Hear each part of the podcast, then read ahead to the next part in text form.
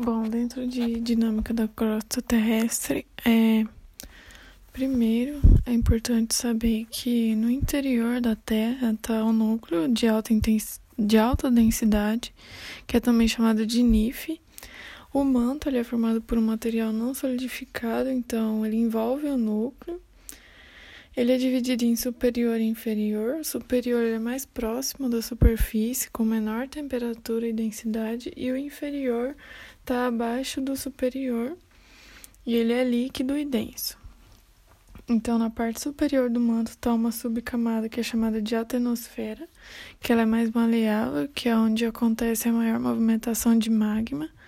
Na crosta terrestre, que é também chamada de litosfera, ela é uma camada fina que, se comparada às outras duas, é... Dentro da Terra também temos forças internas e externas.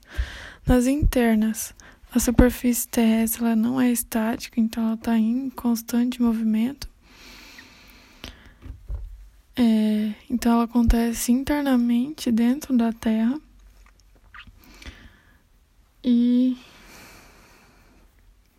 dentro da escala geológica, na idade da terras que é chamada de Cenozoica, houve houveram os desdobramentos modernos em que houve a formação dos Andes, os Alpes, as rochosas, houve a formação também de bacias sedimentares. Na Mesozoica teve a formação de bacias sedimentares também. Na Paleozoica também tiveram formações de bacias sedimentares. É, nas, na Proterozoica, formação de primeiras rochas sedimentares, Arqueozoica, formação dos escudos cristalinos, e Azoico é o resfriamento da Terra.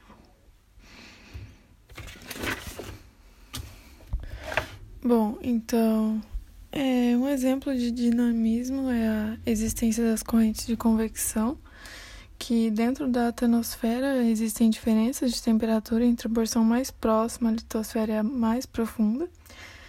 Então, nos materiais fluidos, como a água ou o magna, magma, a massa mais quente se torna menos densa e assim tende a subir, enquanto a massa mais fria é mais densa e o que acontece é que ela desce.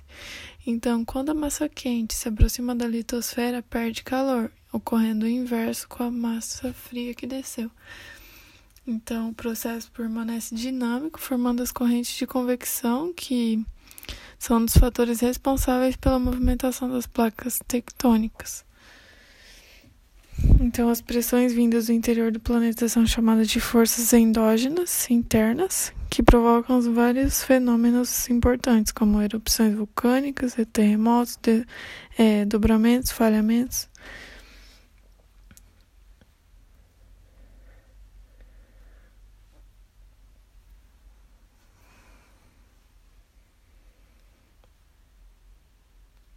É... Dentro de teoria da tectônica de placas, é... as zonas de subdução elas são limites de convergência de placas.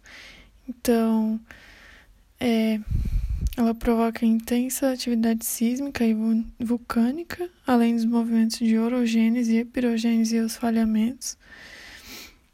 A orogênese ela é, são os processos de dobramento da crosta terrestre que dão origem à forma de relevo de grande altitude, como os Andes. A epirogênese ela é um movimento vertical que acontece em algumas áreas continentais que causa levantamento ou rebaixamento dessas áreas.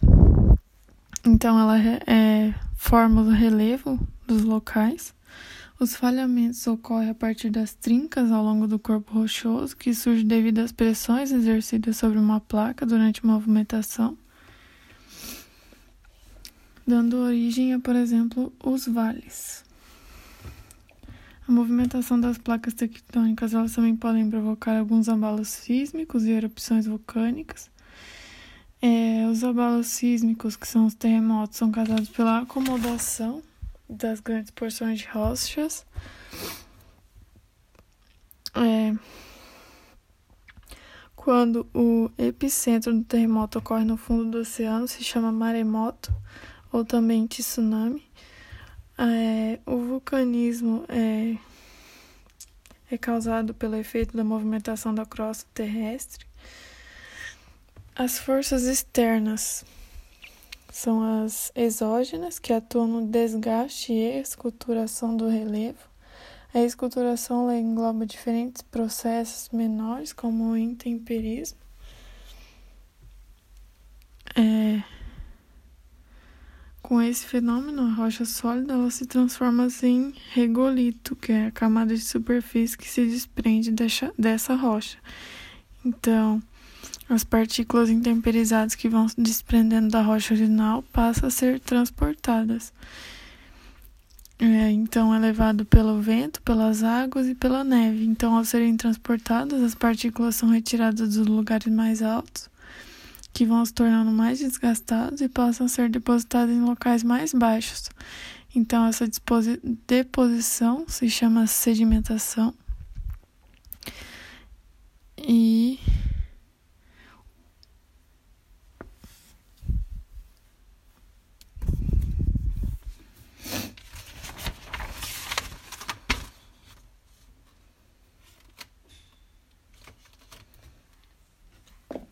Os tipos de rochas. As rochas ígneas ou magmáticas, elas são formadas pela solidificação do magma. As sedimentares, elas se originam nos processos de sedimentação, a partir de solidificação dos sedimentos retirados de outras rochas. E as rochas metamórficas, elas possuem forte dependência das forças endógenas, já que são formadas pelas pela transformação de outras rochas submetidas a altas temperaturas e pressões.